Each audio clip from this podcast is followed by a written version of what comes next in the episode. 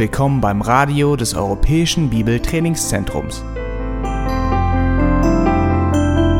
Unser Anliegen ist, dass der folgende Vortrag Sie zum Dienst für unseren Herrn Jesus Christus ermutigt.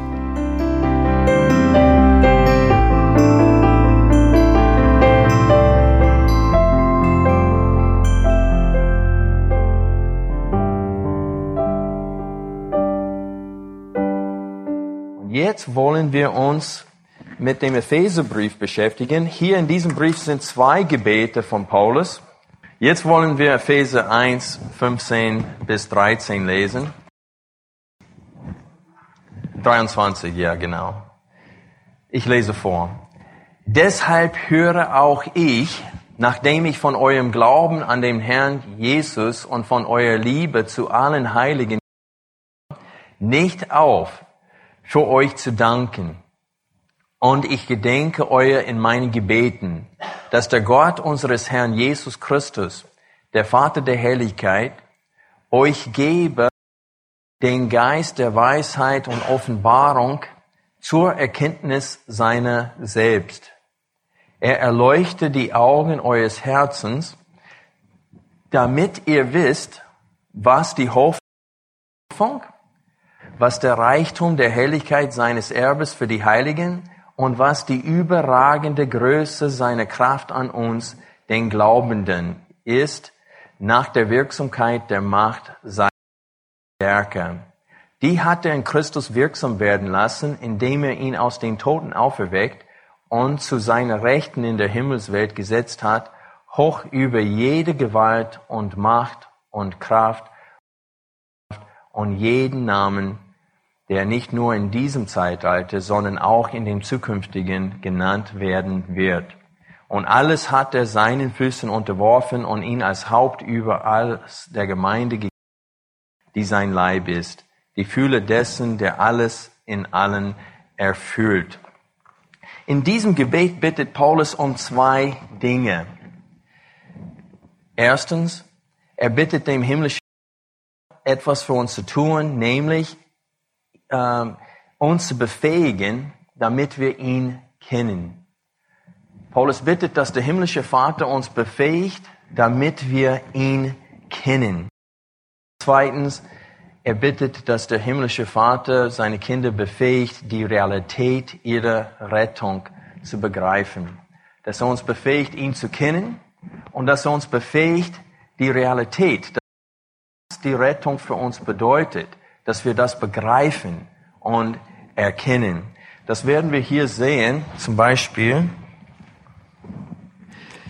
Hier sind, es steht, damit ihr wisst, die Hoffnung seiner Berufung, was der Reichtum der Herrlichkeit seines Erbes für die Heiligen und was die überragende Größe seiner Kraft an uns. Wir werden später kommen, so, aber er soll unsere Augen erleuchten, damit wir das wissen, erfahren, dass wir es begreifen.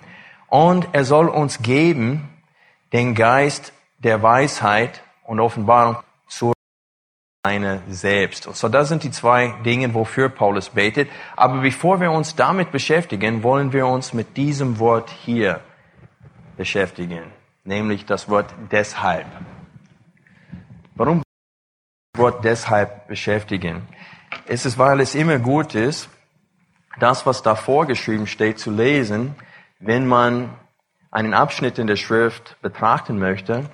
Und wenn Paulus sagt, dann heißt das, was jetzt kommt, steht in starker Verbindung zu dem, was vorhin gesagt wurde. Und wer sich im Epheserbrief auskennt, weiß, dass in Kapitel 1 es geht um die Vorherbestimmung Gottes, das heißt, was der Vater für uns tat in der Rettung, dann was Jesus für uns getan hat und was der Heilige Geist für uns getan hat. Wir werden das genauer unter der Lupe nehmen, ein bisschen später, aber im Augenblick sollen wir äh, fest davon Paulus sagt, wegen der Rettung Gottes in eurem Leben, das heißt wegen der Souveränität Gottes in eurem Leben, dass er euch gerettet hat, deswegen tue ich etwas. Und so wegen der Rettung Gottes in euer Leben, das heißt die Verse 3 bis 14, bete ich. Und so wir lesen hier weiter, deshalb höre auch ich, nachdem ich von eurem Glauben an den und von eurer Liebe zu allen Heiligen gehört habe, nicht auf, was? Für euch zu danken. Und das ist das Wort, womit wir uns jetzt beschäftigen wollen, ist mit dem Wort danken. Wofür dankt Paulus? Für ihre Rettung. Er dankt Gott für ihre Rettung. Und wir dürfen nicht vergessen, dass es steht in Verbindung mit der souveräne, ähm, mit dem, mit der in Kapitel 1. Der sagte, Gott hat etwas getan, wofür wir ihm dankbar sein sollen. Das ist sein Werk. Er hat etwas bewirkt. Und wir, sollen, wir sind schuldig, ihm dafür zu danken. Wenn das Heil tatsächlich vom Menschen abhängig wäre, dann konnte man Gott nicht dafür danken. Aber wenn Gott es ist, der das Werk in uns angefangen hat und es ist, der es in uns vollendet, dann sollen wir ihm tatsächlich danken. Und die Gnade Gottes wird hier in Kapitel 1 und Kapitel 2 und teilweise in Kapitel 3 definiert. Und die Rolle des Vaters in der Rettung ist ein Teil, das Hauptteil, der Hauptteil der Gnade. Und äh, es ist wichtig, dass wir das verstehen, sonst werden wir ähm, die Motivation dieses Gebets nicht richtig verstehen. Was Paulus motiviert hat, dem Vater zu danken, war diese Erkenntnis 1 der wusste, dass der Vater etwas getan hat, das die unsere Rettung verursacht hat. Und aus diesem Grund soll er ihm danken, damit wir verstehen, dass das nicht der einzige Zusammenhang ist. Sehen, lass uns zweite Thessaloniker aufschlagen. Und hier wird dieser Punkt kurz und bündig in zwei Versen dargestellt. Zweite Thessaloniker. Ein. Wir lesen gemeinsam die Verse 13 und 14. Wir aber müssen Gott alle Zeit für euch danken, vom Herrn geliebte Brüder, euch von Anfang an erwählt hat zur Rettung, in Heiligung des Geistes und im Glauben an die Wahrheit, wozu er euch auch berufen hat durch unser Evangelium, der Herrlichkeit unseres Herrn Jesus Christus. Na, wenn wir überlegen hier in Römer äh, äh, 3 steht da, dass wir alle gesündigt haben und erlangen was nicht. Gottes. Und wie ist es, dass wir die Herrlichkeit Gottes erlangen? Durch Auserwählung und Berufung, wie es hier klar geschrieben steht. Und deswegen sagt wir aber müssen Gott alle Zeit für euch danken.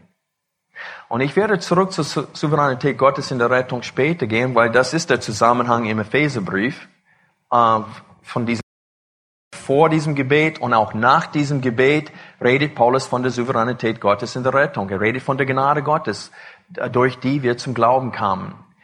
Und so, aber in diesem Gebet jetzt möchte ich ganz praktisch die Frage an uns sind wir dankbar für jeden einzelnen Christen? Sind wir dankbar? Ich kenne manche Christen, die mich kränken. Und die sind schwierig für mich aufzunehmen. Und in diesem Zusammenhang haben wir Judenchristen und Heidenchristen und sie wollten einander nicht aufnehmen. Genau wie es in dem Fall in, in Rom war, wenn wir den Römerbrief aufschlagen, Kapitel 14 die klar da, da sein, dass die Judenchristen und die Heidenchristen einander nicht gemocht haben. Paulus musste sogar Petrus zurechtweisen, warum. In Galater 2 lesen wir, dass ähm, Petrus hat aufgehört, Heiden zu essen, weil ein, ein paar aus der Beschneidung gekommen sind und er hat äh, Angst gehabt. Und er hat sich zurückgesorgt und er hat, hat geheuchelt, steht geschrieben. Er hat das Evangelium sogar verleugnet in dieser Hinsicht. Das war ein riesiges Problem zu der Zeit. Und wir werden sehen in diesem Epheserbrief, es geht darum, dass Paulus die beiden Parteien zusammenführen wird, indem er gesunde Lehre bringt und indem er für sie betet. Und hier sehen wir in diesem Gebet, dass es Gottes Wille ist, dass wir ihm gegenüber dankbar sind für jeden einzelnen Christ. Paulus betet alle Zeit für die ähm, für diese mehr erfahren hatte, dass Menschen zum, in Ephesus zum Glauben gekommen sind, fing er an, für sie zu beten und dem Herrn für sie zu danken. Das sind viele Leute, die in falsche Richtung dem Herrn, die wirklich wiedergeboren sind und die gehen vielleicht in eine falsche Richtung. Und wir machen sie zum Feinde. Wir denken, wenn, ich wünsche mir, dass diese Brüder gar nicht in der Gemeinde wären.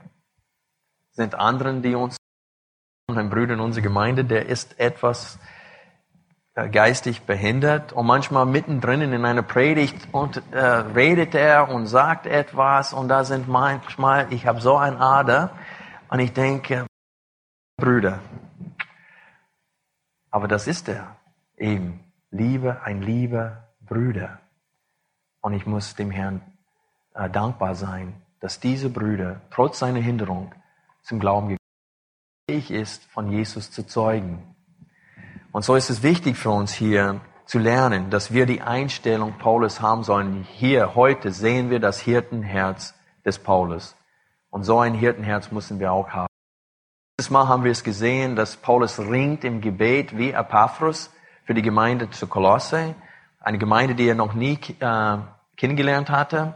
Und wir sehen, dass er viel Zeit auf die Knie gebracht hatte. Und so wie hier sehen wir auch sein Hirtenherz steht hier, wir haben nicht aufgehört, seitdem wir äh, von eurer Bekehrung gehört haben, für euch zu danken. Und dann sehen wir hier, dass er auch etwas für sie bittet. Und hier sehen wir sein Gebetsanliegen. Es steht hier, und ich gedenke euer in meinen Gebeten. Und was betet? Der Inhalt des Gebets kommt hier, dass dass der Gott unseres Herrn Jesus Christus, hier kommt der Inhalt und da sind zwei Punkte, der Vater der Herrlichkeit, dass er zwei Dinge für uns tut. Und so er betet hier, dass, ähm, dass der Vater der Herrlichkeit etwas für uns tut. Und jetzt, bevor wir diese zwei Punkte eingehen, möchte ich noch ein Wort hier betonen und das ist das Wort oder diese Satzteil Vater der Herrlichkeit in, in dem Epheserbrief, Gott als Vater wird stark betont. Und nicht nur als Vater für die Juden, sondern auch als Vater. In Kapitel 1 bis 3, Paulus legt eine theologische Grundlage für Einheit für die Judenchristen und die Heidenchristen. Die Judenchristen dachten, dass sie mindestens 14 Stufen besser waren, weil im Tempel dürften sie weitergehen. Vorhof für die Heiden, die mussten an diese Mauer, das Paulus nennt, äh, diese Trennmauer der Feindschaft, nennt es.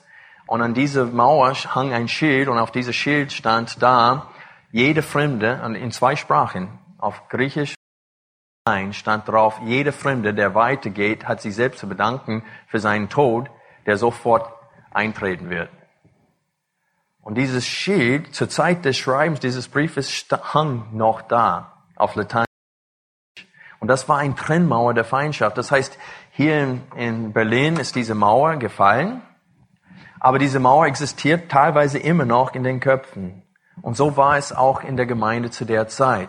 Es gab der Feindschaft immer noch in den Köpfen. Das heißt, die Judenchristen dachten, dass sie besser waren. Mindestens so ungefähr wie äh, leibliche Kinder und Pflegekinder. Ich habe früher, wir hatten und wir mussten unsere Kinder beibringen, sie dürften dieses Kind nicht verachten. Weil sie dachten, wir sind besser, wir sind leibliche Kinder. Und genauso war es im Leib Jesu Christi zur Zeit des Schreibens dieses Briefes. Und so, wenn Paulus spricht von Vaterschaft, Gott der Vater ist nicht nur für die Juden, sondern auch für die Heiden. Und er beteuert den Zugang, den wir jetzt zum Vater haben.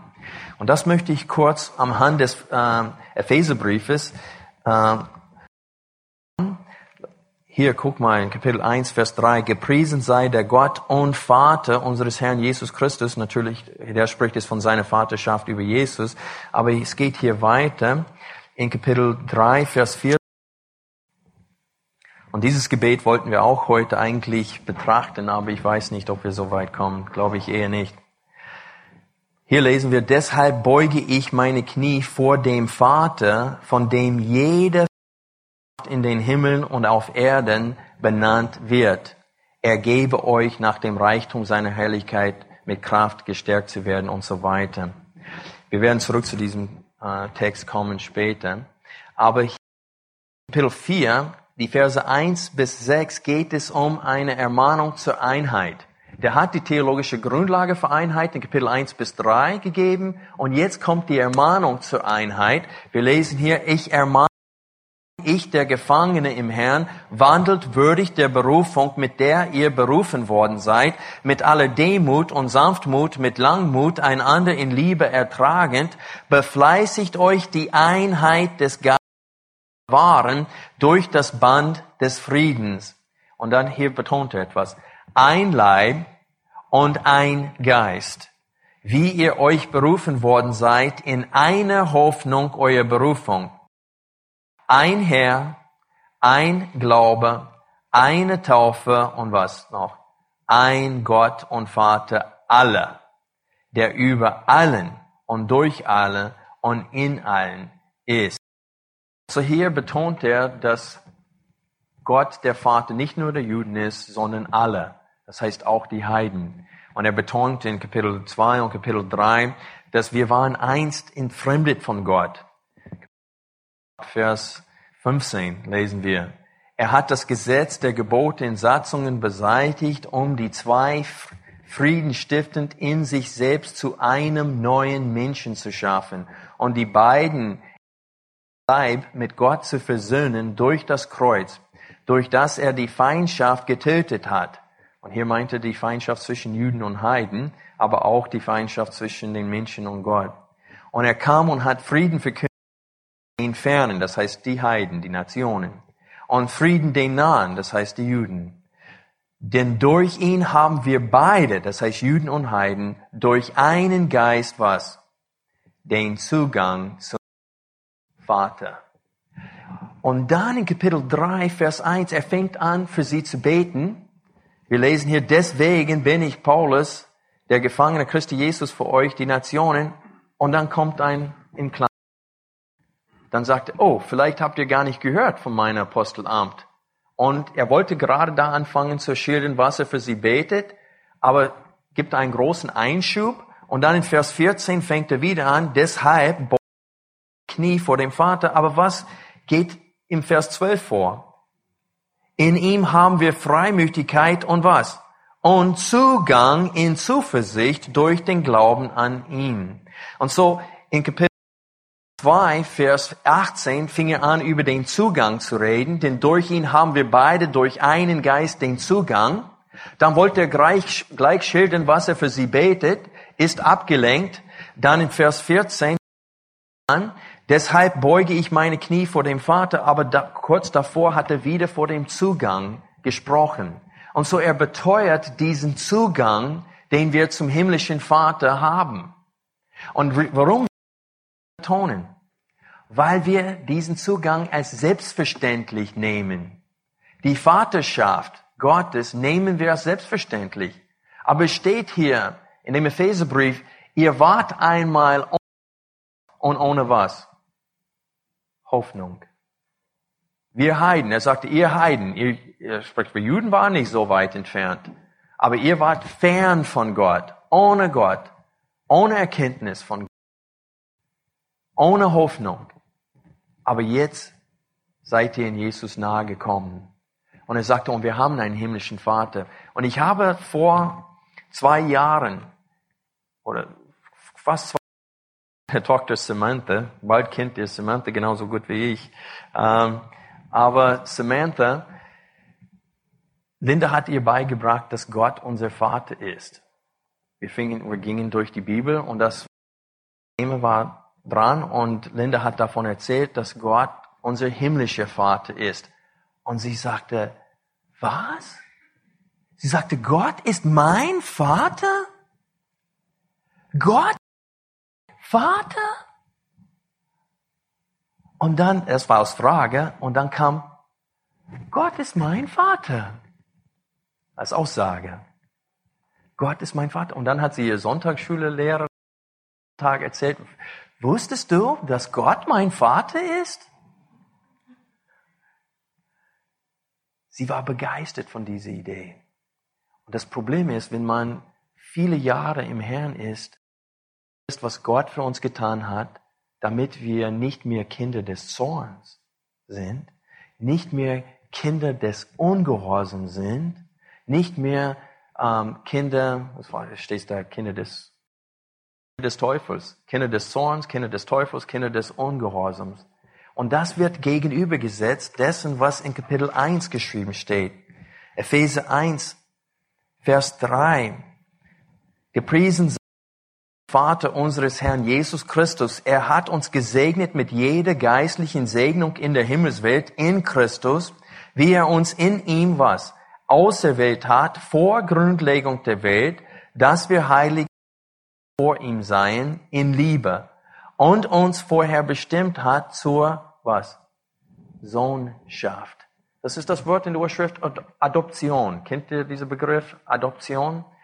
Gott hat uns zur Adoption. Wessen Kinder waren wir? Kinder des Teufels. Das steht überall in der Schrift. Johannes besonders spricht davon. Jesus hat davon geredet in Johannes Kapitel 8. Die Pharisäer Gott ihr Vater sei, dass, dass Abraham sei ihr Vater und er hat gesagt, Gott ist nicht euer Vater, hat Jesus gesagt. Äh, Abraham ist nicht euer Vater und die sagen, ja, wir sind nicht durch Hurerei geboren. Und er sagte, nein, habt einen Vater. Und ihr Vater ist der Teufel. Und ihr wollt das tun, was er will. Und dann in 1. Johannes Kapitel 3, Vers 10 steht es da, daran erkennen wir die Kinder Gottes und des Teufels. An ihre Früchte, an ihren Wandel. Und so ist es eindeutig klar, dass jeder einzelne Mensch in die Welt kommt, nicht um eine Entscheidung zu treffen. Jeder Mensch wird geboren mit auf dem breiten Weg, der zur Verdammnis führt. Und das ist diese totale Verdorbenheit, das hier äh, wo Paulus äh, spricht in Kapitel 2. Dieser schwarze Hintergrund hier. Auch der auferweckt, die ihr tot war, 2.1. In euren Vergehungen und Sünden, in denen ihr einst wandeltet, gemäß dem Zeitlauf dieser Welt, gemäß dem Fürsten der Macht, das ist der Teufel, der Luft, Geistes, der jetzt in den Söhnen des Ungehorsams wirkt unter diesen hatten auch wir einst alle unseren Verkehr in den Begierden unseres Fleisches, indem wir den Willen des Fleisches und der Gedanken Kinder des Zorns waren, wie auch die anderen. Ja, mir fehlt die Zeit, das wirklich Punkt für Punkt auszulegen jetzt hier. Aber in diesem Abschnitt geht es darum, dass wir Kinder des Zorns, des Ungehorsams aus zwei Gründen sind. Einmal, weil wir den Vater als Teufel haben. Und zweitens, wir verlassen diesen äh, Boden, was wir lieb haben, das heißt diese Land, worauf wir stehen. Was Paulus hier sagt, der spricht von unseren Vergehungen und Sünden, der spricht von Vergehungen hier, das heißt, dass man auf verbotenen Grund sich befindet. Und wenn der Mensch da, der will diesen Boden nicht verlassen. Die Frage ist, warum klettert er da nicht über diesen Zaun, wo er da nicht mehr auf diesem Boden ist? Und das sind zwei Gründe. Sein Vater will, dass er dort bleibt und er will dort bleiben. Der Mensch will diesen unheiligen Boden nicht verlassen. Der hat's lieb.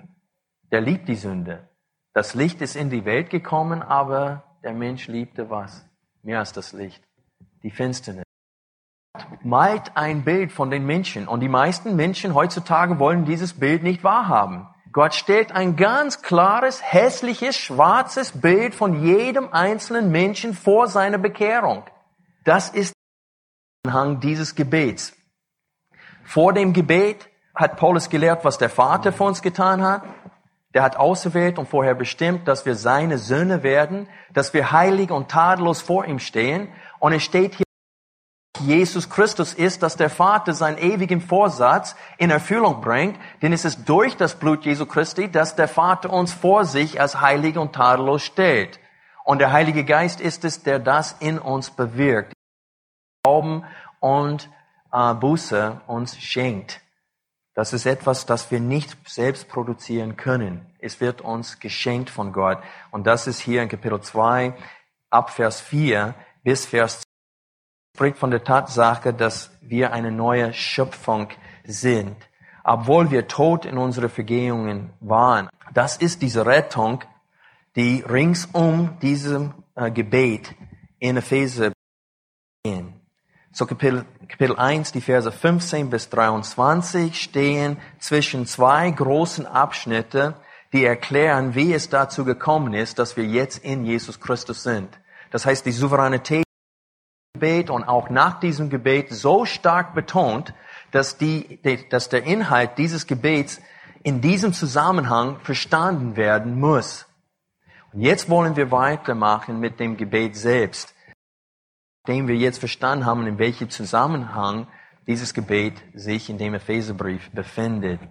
Und wir lesen hier weiter, dass der Gott unseres Herrn Jesus Christus, der Vater der Herrlichkeit, euch gebe Geist der Weisheit und Offenbarung. Was meint er damit? Wenn wir den Heiligen Geist schon haben, warum brauchen wir den Geist der Weisheit und Offenbarung? Was meint er damit? Weil die Schrift lehrt eindeutig, wenn ein Mensch wiedergeboren wird, dann hat er den Heiligen Geist als Unterpfand. Das haben wir in Kapitel 1, Vers 14 schon gelesen. Es steht hier, äh, wenn wir 13 und 14 lesen, Kapitel 1, in ihm seid auch ihr nach der Wahrheit das Evangelium eures Heils gehört habt und gläubig geworden seid, versiegelt worden mit dem Heiligen Geist der Verheißung. Der ist das Unterpfand unseres Erbes auf die Erlösung seines Eigentums zum Preise der Herrlichkeit. Und so wir sehen hier, dass jeder Christ hat schon den Heiligen Geist. So was meint er? Auch im Kapitel 3 steht es damit, der, der Christus in euer Herzen wohne, als ob er noch nicht da wohne. Was meint reichlicher. So, wenn wir lesen hier, dass er euch gebe den Geist der Weisheit und Offenbarung hier, das wird beschrieben, welcher Geist. Das heißt, es ist der Geist, der die Weisheit Gottes und die Offenbarung Gottes. Er befähige euch was? Zur Erkenntnis seiner selbst. Und das möchte ich stark betonen hier. Hier geht es jetzt um den Inhalt des Gebets und Gott will, dass wir ihn kennen jetzt kennen. Das heißt, unsere Erkenntnis von Gott soll wachsen und soll vollkommener werden mit der Zeit. Aber wie soll das stattfinden? Das erste Gebet, das zweite Gebet, und wir werden leider keine Zeit haben für das zweite Gebet, aber in beide Gebeten geht es darum, dass wir Gott kennenlernen und dass wir sein Heil begreifen. Das in, in dem zweiten Gebet geht es darum, dass wir die große, diese, die der Erkenntnis übersteigende Liebe Jesu Christi begreifen. Dass wir das Heil begreifen. Dass wir den Gott begreifen. Dass wir ihn kennen. Das, dafür betet Paulus. In diesen beiden Gebeten geht es nur um diese beiden Sachen, dass wir Gott kennen und dass wir begreifen, was er für uns schon getan hat dabei ist zu tun. Das dient als Brennstoff in unserem Leben. Ein Auto ohne Sprit fährt nicht. Und ein Christ, der nicht nachsinnt über seinen Gott und über das Heil, das ihm in Christus geschenkt wurde, nicht darüber nachsinnt, ist es kein Wunder, dass er träge wird. Es ist kein Wunder. Aber wenn wir unseren Gott kennen, so wie er tatsächlich ist, dann haben wir so viel Brennstoff, dass wir lieb haben, dass wir seinen Willen im Alltag tun und mit Freude ihm dienen. Und so deswegen, das ist das, was Paulus motiviert und das sollte auch uns motivieren, dieses Gebet genauer und uns mit dem Inhalt dieses Gebets zu beschäftigen. Es steht hier, dass der Gott unseres Herrn Jesus Christus, der Vater der Herrlichkeit, euch gebe den Geist der Weisheit und Offenbarung zur Erkenntnis seiner selbst und hier, ich bevorzuge die Martin Luther Übersetzung oder die Zürcher Übersetzungen, weil sie geben klar, dass das der Grund ist, warum Paulus das gebetet hat. Das heißt, es hat einen Sinn. Es gibt einen Grund, warum Paulus dafür betet, dass wir, äh, dass der Geist der Weisheit und Offenbarung in uns wirkt, damit wir etwas verstehen oder lernen. Und das ist, damit wir den Vater kennenlernen. Dass wir den Vater kennenlernen. Überlegt euch, Stellt euch vor, dass ihr mit sieben Jahren als Pflegekind aufgenommen werden oder adaptiert werden in ein fremden Haus. Du kennst zwar, wie die Eltern heißen, aber du kennst ihn auch nicht. Erstmal durch den Umgang mit denen lernst du sie kennen. Und so ist das hier gemeint. Mit der Zeit sollen wir unseren himmlischen Vater kennen, sein mit uns. Was hat er vor mit uns? Und wir sehen, dass seine Absichten absolut tadellos sind. Wenn er uns züchtigt, wie wir es manchmal nötig haben, dann wissen wir, warum er das tut und wir nehmen es nicht übel. Wir müssen ihn kennenlernen. Und dafür betet Paulus, dass, dass wir Gott kennenlernen. Der ist jetzt unser Vater und wir sollen ihn kennenlernen. Wie oft lehrt Paulus Dinge über Gott, das wir nicht hätten wissen können? Er sagte, oh, dein himmlischer Vater macht sowas nicht. Oh, echt? Sie wussten es nicht. Die mussten es lernen. Die waren schon zwar errettet, aber sie wussten etwas nicht. Und so dieses Gebetsanliegen war das Anliegen des Herzens Gottes. Gott will, dass wir ihn näher und näher und näher kennenlernen. Und das ist der Inhalt dieses Gebets. Der zweite Punkt hier aber ist, Vater sollte nicht nur uns befähigen, ihn genauer kennenzulernen, sondern er sollte uns die Augen unserer Herzen erleuchten. Wozu?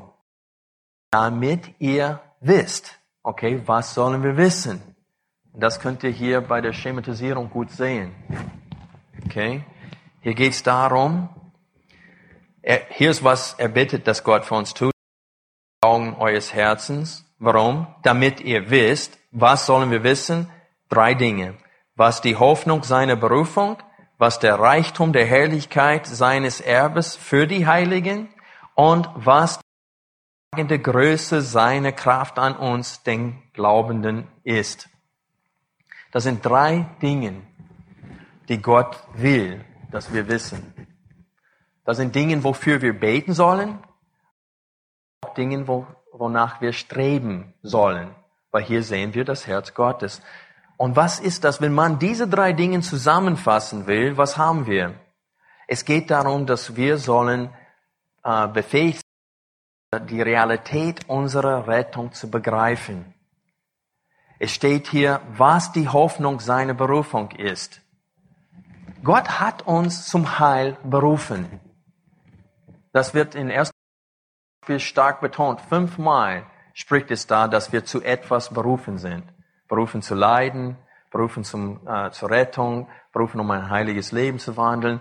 Aber ich möchte kurz mit euch, weil es so passt, sage hier, 1. Petrus Kapitel 5, Vers 10 betrachten. Es steht hier, der Gott aller Gnade aber, der euch berufen hat, zu was? Zu seiner ewigen Herrlichkeit in Christus, er selbst wird euch, die ihr eine kurze Zeit gelitten habt, vollkommen machen, stärken, kräftigen, gründen, die Macht in Ewigkeit. Amen. Und so hier sehen wir, dass wir zu etwas berufen worden sind. Und das ist was? Eine ewige Herrlichkeit.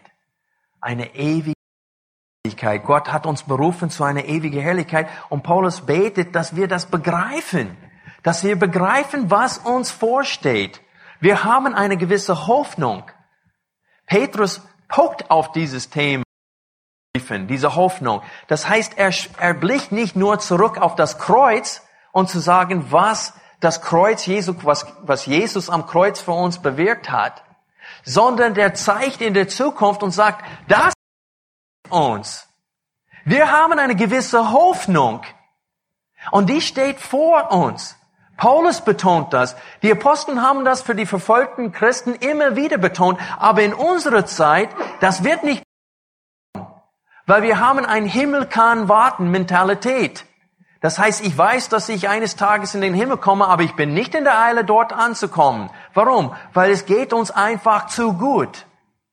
Es geht uns diese Hoffnung nicht mehr so kostbar für uns ist. Aber Blick, wenn man diese Lieder von den Schwarzen, die einmal Sklaven waren in Amerika, hören würde, sie haben nur vom Himmel gesungen.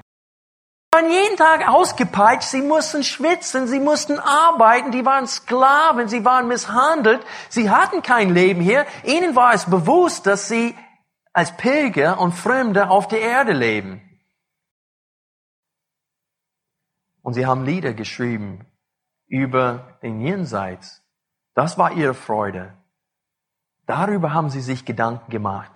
Aber wir schlagen tiefe Wurzeln ein hier. Aber Paulus betet, weil es der Wille Gottes ist, dass wir die Hoffnung seiner Berufung verstehen. Es ist seine Berufung. Der hat uns zu etwas berufen. Und überall im Alten Testament steht's geschrieben.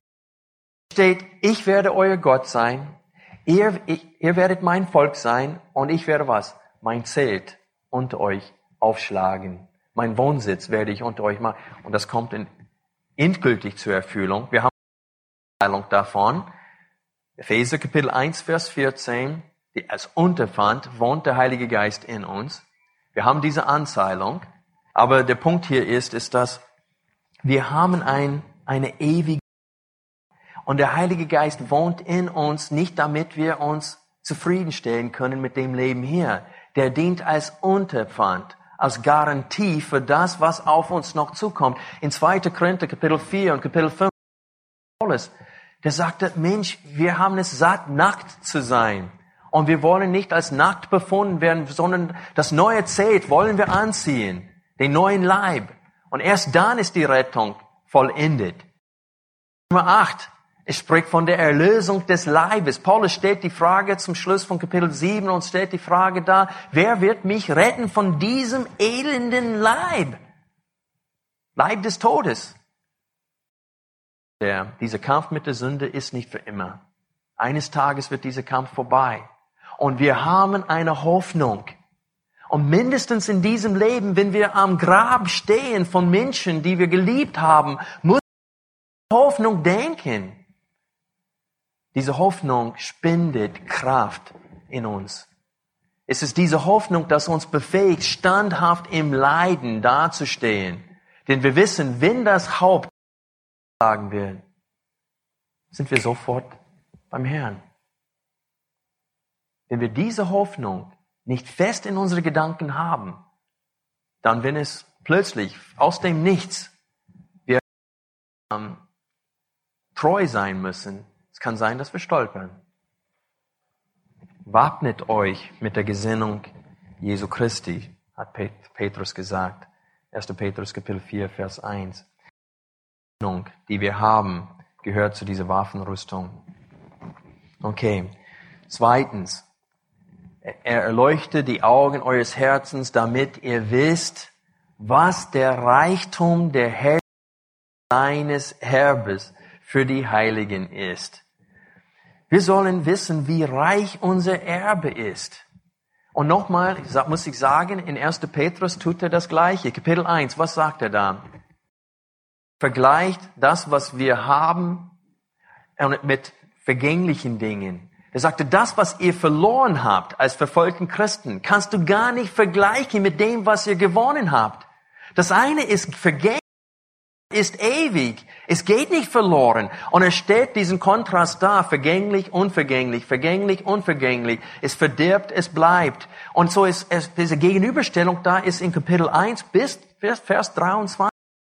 Gott Gottes spricht, dass wir wiedergeboren sind durch das Wort, das bleibende Wort Gottes das ewige Wort Gottes. Wenn wir standhaft bleiben wollen, dann müssen wir fest von dieser Zukunft überzeugt, unsere Hoffnung und von, der Reicht, von dem Reichtum der Herrlichkeit seines Erbes. Von diesem Erbe hat er schon gesprochen. In Kapitel 1, Vers 11.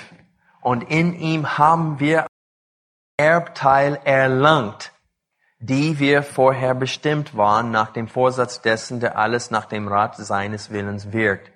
Und dann in Vers 14 nochmal, der ist das Unterpfand unseres Erbes.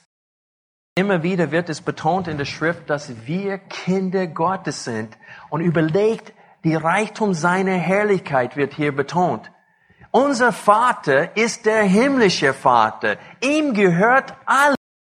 Und wir sind seine Kinder Und der beschenkt uns mit einem Erbteil, das wir gar nicht begreifen können. Wir können nicht mal begreifen, was wir besitzen. Und deswegen jammern wir so viel. Wir jammern rum. Und wir vergessen, was wir haben. Egal was von Gott von uns wegnimmt, ob das mein Finger ist, ob das meine Gesundheit ist, ob das mein Kind ist, egal was er in diesem Leben von uns wegnimmt, ein Erbteil, das aufbewahrt ist im Himmel. 1. Petrus 1 wieder. Weil Petrus hat genau das gleiche Ziel wie Paulus hier. Nämlich verfolgten Christen zu ermutigen. Und das kann passieren, nur wenn wir an die Hoffnung seiner Berufung denken und begreifen, was für eine Hoffnung wir haben. Wenn wir daran denken, was, wie groß, mächtig seine Herrlichkeit ist und dieses Erbes, was wir empfangen werden. Und dann drittens, was die überragende Größe seiner Kraft den Glaubenden ist. Und jetzt wird diese Macht seiner Stärke illustriert. Die hat er, das heißt diese Macht, diese Stärke, die hat er in Christus wirksam werden lassen, indem er ihn auferweckt und zu seiner Rechten in der Himmelswelt gesetzt hat. Blicke auf Kapitel 2, Vers 6 bitte. Er hat uns mit auferweckt und mitsitzen lassen in der Himmelswelt in Jesus. Wenn wir wieder hochgehen, Vers 20. Die hat er in Christus wirksam werden lassen, indem er ihn aus den Toten auferweckt hat und zu seiner Rechten in der Himmelswelt hat. Hoch über jede Gewalt und Macht und Kraft und Herrschaft und jeden Namen und so weiter. Und guck mal, was er für uns getan hat. Kapitel 2, Vers 1. Und auch euch hat er auferweckt, die ihr was? Hat. Und siehst du die Gegenüberstellung hier? Genau wie Jesus gestorben ist. Und nach drei Tagen hat der Herr ihn auferweckt und verherrlicht. Und er sitzt zu seinen Rechten im Himmel. Sagt Paulus, hat er an uns getan. Durch seine Stärke, durch seine Wirksamkeit hat er das Gleiche in uns bewirkt. Wir waren tot, genau wie Jesus. Und hat uns auferweckt, indem er uns Augen zu sehen und ein Herz zum Glauben geschenkt hat, der hat uns befähigt durch seine Gnade, er hat uns errettet und aus dieser Macht der Finsternis herausgerissen, was wir in Kolosser Kapitel 1 gestern gesehen haben und für äh, in das Reich seines Sohnes. Da ist der Beweis, dass Gott wirksam in uns gewesen ist. Und weißt du, warum wir diese Kraft nicht als groß sehen? Weil so viele denken, dass der Mensch sich selbst errettet in Adam seine Entscheidung schon getroffen. Deswegen sagt Paulus, alle sterben, Römer 5, Vers 12, weil alle haben gesündigt. Und dann betonte das in Vers 13 und 14, denn von Adam gibt es keine andere Möglichkeit für den Mensch zu sündigen in der Gleichheit Adam. Das heißt, Kapitel, 1. Mose Kapitel 2, Vers 17, wenn du von diesem Baum isst, wirst du mit Sicherheit sterben. Aber es steht, alle sind gestorben, ohne ein Gesetz dass sie in Adam gesündigt haben schon. Und das ist ein Punkt hier, Paulus. Wir waren tot. Er hat uns aber mit auferweckt, Vers 6. Mit auferweckt und mit sitzen lassen in der Himmelswelt, in, damit er in den kommenden Zeitalter den überragenden Reichtum seiner Gnade in Güte an uns erweise in Christus Jesus. Das heißt, in den kommenden Zeitalter. Gott hat uns mit auferweckt Zeitalter hat er etwas vor. Sein Reichtum uns damit zu beschenken. Es steht hier, was er vorhat mit uns, damit er in den kommenden Zeitalter den überragenden Reichtum seiner Gnade in Güte uns erweise in Christus Jesus. Und dann kommen diese Verse, denn aus Gnade seid ihr rettet durch Glauben und das nicht aus euch. Das ist der Punkt. Ihr wart tot. Ihr habt nichts beigetragen. Diese Kraft, die in uns wirksam gewesen ist, damit wir überhaupt glauben. Und deswegen steht es hier, dass diese Kraft, wir sollen diese Kraft kennenlernen. Wir sollen verstehen, mit welcher Kraft wir errettet worden sind. Zustand des Menschen vor der Bekehrung nicht wahrnehmen.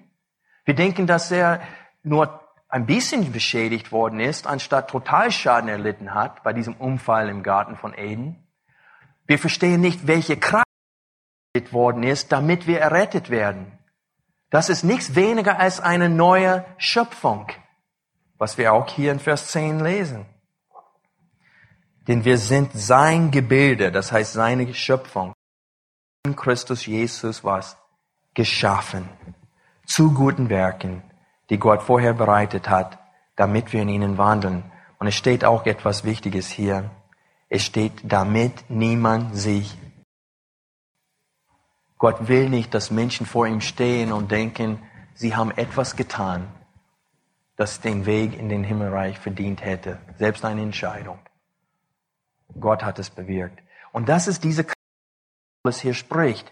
Weil er sagte, ihr sollt wissen, was die überragende Größe seiner Kraft an uns, den Glaubenden, ist, nach der, Wirks nach der Wirksamkeit der Macht seiner Stärke. Welche Stärke? Dieselbe Stärke, die er in werden ließ, indem er ihn aus den Toten auferweckt und zu seiner Rechten in der Himmelswelt gesetzt hat. Und genau wird das über uns gesagt in Vers 6. Er hat uns mit auferweckt und mitsitzen lassen in der Himmelswelt in Christus Jesus. Sehen die Leute nicht. Und ich sage euch, das ist ein Hauptanliegen für uns hier beim EBTC, dass man lernt, die Bücher der Bibel als Ganzes zu betrachten. Zum Schluss des Kolosserbriefes steht da, seht zu, dass dieser Brief in der Gemeinde gelesen wird. Nicht nur in Januar Vers 2 von Kapitel 2 und dann vielleicht im nächsten Jahr wird äh, dieses ein gewisses Thema ausgesucht aus dem Kolosserbrief. Man verliert den Zusammenhang, man sieht gar nicht, worum es geht. Das ist ein Brief und es ist eigentlich nur eine einzige Predigt. Und wenn wir es nicht als Ganzes verstanden haben, dann gehen wir daneben in unserer Erkenntnis. Und dann begreifen wir vieles nicht. Der Zusammenhang Und O zum Verständnis. Der Schreiber des Hebräerbriefes, zum Schluss des Briefes, was schrieb er? Ertrage nun das Wort der Ermahnung, denn ich habe euch ja kurz geschrieben. Das ist seine Sicht zu seinem Brief. Und deswegen, ich möchte euch ermutigen, zum Beispiel den Epheserbrief nehmen und liest diesen Brief fünfmal hintereinander. Das heißt jeden Tag, Montag bis Freitag, jeden Tag einmal durch. Zettel und schreibt euch Notizen drauf. Und achtet auf Wiederholung. Worte, die mehrmals wiederholt werden, Ideen, die wiederholt werden. Und hier siehst, seht ihr fast Wort für Wort diese Wiederholung. Deswegen habe ich hier in meiner Bibel zwischen Vers, Kapitel 1, Vers 20 und Vers, Kapitel 2, Vers 6 habe ich ein Pfeil gezogen, damit ich in der Zukunft, wenn ich beim Lesen das schnell wiederfinde und sehe, ah, Gegenüberstellung hier, ein Vergleich. Das, was Gott für Jesus getan hat, hat er auch für uns getan. Überlegt, welche Macht er angewendet hat, um Jesus aus den Toten auferstehen zu lassen. Das muss eine gewaltige Macht sein. Und es steht, dass diese Macht können wir an uns sehen. Und ich sage euch, ich schließe mit einer Geschichte. Ein junger Mann in unserer Gemeinde hat sich vor kurzem bekehrt. Der ist 18 Jahre alt. Und ich kann euch nicht sagen, wie oft, als ich gepredigt habe und ihn in den Augen geschaut habe, wie oft ich mich danach gesehnt habe, dass er Buße tut. Oft für ihn gebetet. Zusammen André ist mein Mitältester, der hier ist. Wie oft haben wir für diese Jungs gebetet? Und eine von denen, man konnte sehen, dass er unter Überführung stand. Jahrelang schon. Und er hat sich neulich bekehrt. Und jetzt ist so eine Freude bei ihm. Man sieht den Unterschied. Wir haben gesehen, einige, nicht viele, aber einige sind zum Glauben gekommen in unserer Gemeinde und andere kann davon bezeugen. Und nach Unterschied in diesen Menschen. 180 Grad Änderung, nicht, nichts Halbherziges. Eine wahre Bekehrung. Und das ist eine neue Schöpfung. Das ist das Werk Gottes. Und wenn wir an diese drei Dinge denken, was die Hoffnung seiner Berufung, was der Reichtum der Herrlichkeit seines Erbes liegen und was die überragende Größe seiner Kraft an uns, den Glaubenden ist. Wenn wir in, wachsen in unserer Kenntnis in diesen Bereichen, dass wir in unserem Leben dienen. Das garantiere ich euch. Alle Vorträge unseres Programms, Bücher, DVDs und vieles mehr können Sie bei uns unter www.ebtc-media.org erhalten.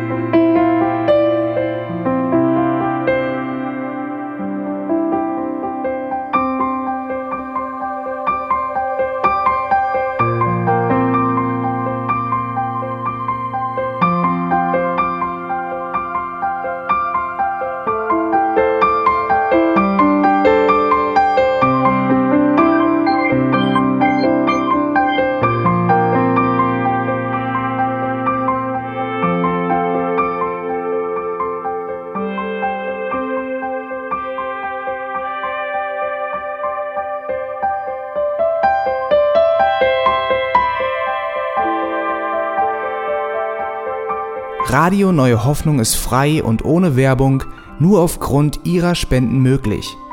Wenn Sie weitere Informationen dazu finden möchten, wie Sie Radio Neue Hoffnung unterstützen können, besuchen Sie die Webseite www.rnh.de.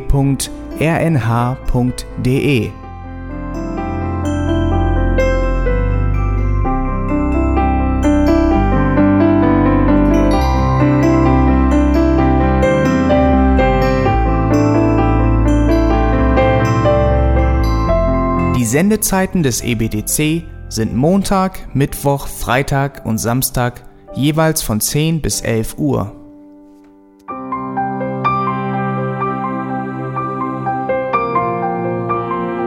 Sie finden uns im Internet unter www.auslegungspredigt.org.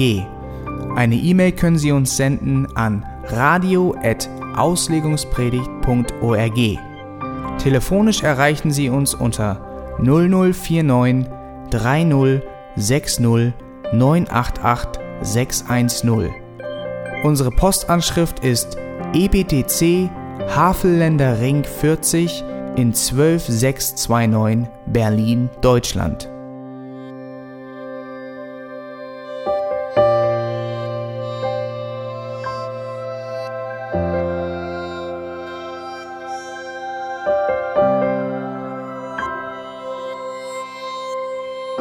Auf Wiedersehen und bis zum nächsten Mal beim EBTC Radio.